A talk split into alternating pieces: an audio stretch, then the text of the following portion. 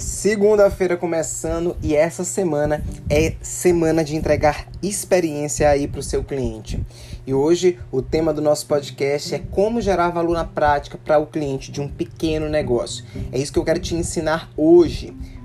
Tem um teórico que ele é considerado o papa do marketing no mundo, que é o Philip Kotler, que ele fala assim: marketing não é encontrar maneiras de você empurrar produtos para cliente. Marketing é a arte de criar valor genuíno para o cliente. Mas o que é valor, Fernando?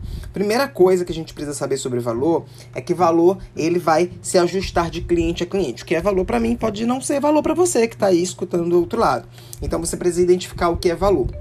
Outro ponto que você precisa entender como pequeno negócio é de que é, preço é o que se paga, valor é o que percebe. E todo cliente, ao analisar uma oferta de produto ou uma oferta de serviço, ele faz uma conta mental, mesmo que ele não perceba e mesmo que você não perceba. Onde a soma de todo o valor que ele percebe na solução é oferecida e entregue aí pela tua empresa, ele vai subtrair todos os custos inerentes a ela. E aí a gente tem aqui que dividir o que é custo total para o cliente e o que é valor total para o cliente, né?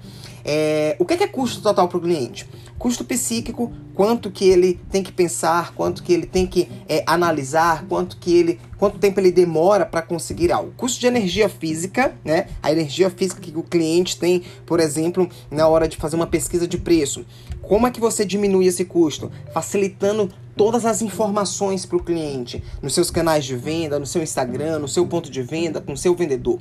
Custo tempo. Quanto mais você conseguir encurtar o tempo do cliente, melhor. E o custo monetário, que é o preço, né? E aí isso vai variar.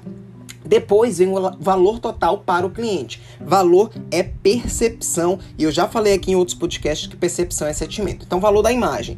Como é que ele percebe a tua marca? E aí você precisa ó, trabalhar, trabalhar, trabalhar com comunicação, com mídia, fortalecimento de imagem dentro e fora da sua loja, valor do pessoal, como que as pessoas recebem, atendem, encantam ele, né? Uma dica que eu dou sempre para quem é pequeno e médio negócio é instruir o seu time ao final de cada atendimento perguntar assim: será que eu entreguei a minha melhor experiência? Porque você treina o seu atendente para poder pensar nisso. Valor dos serviços que é o próprio atendimento entregue, e o valor do produto, né? Quanto que aquilo vale emocionalmente, sentimentalmente para o teu cliente. A soma dos valores subtraída dos custos, né, psíquico, de energia física, de tempo, gera o valor entregue total para o cliente. Então, quando você faz esse esquemazinho, você consegue ser aí mais assertivo e entregar uma excelente experiência para o seu cliente volta esse podcast, ouve de novo, anota tudo isso que a gente está falando e tenta aplicar aí no seu negócio.